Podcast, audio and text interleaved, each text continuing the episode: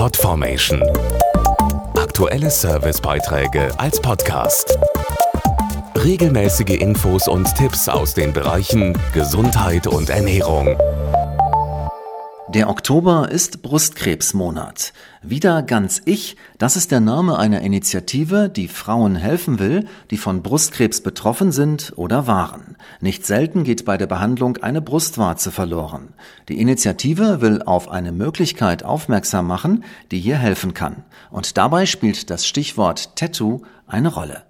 Diagnose Brustkrebs. Über 70.000 Frauen sind jedes Jahr betroffen. Der überwiegende Teil wird geheilt, doch oft geht durch die OP eine Brustwarze verloren. Der Tattoo-Artist Andy Engel rekonstruiert Brustwarzen durch 3D-Tattoos. Die Brustwarzenrekonstruktion gibt den Frauen wieder das normale Leben zurück. Normal natürlich immer in Anführungszeichen, aber sie können wieder unbeschwert in die Sauna, sich im Schwimmbad, in der Dusche ausziehen, ohne angestarrt zu werden. Das ist das größte Problem für Frauen, die Angst, angestarrt zu werden.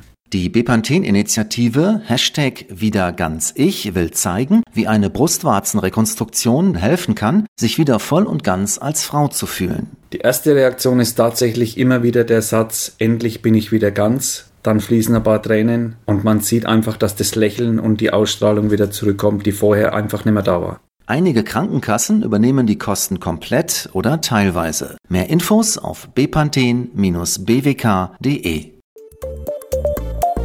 Podformation.de Aktuelle Servicebeiträge als Podcast.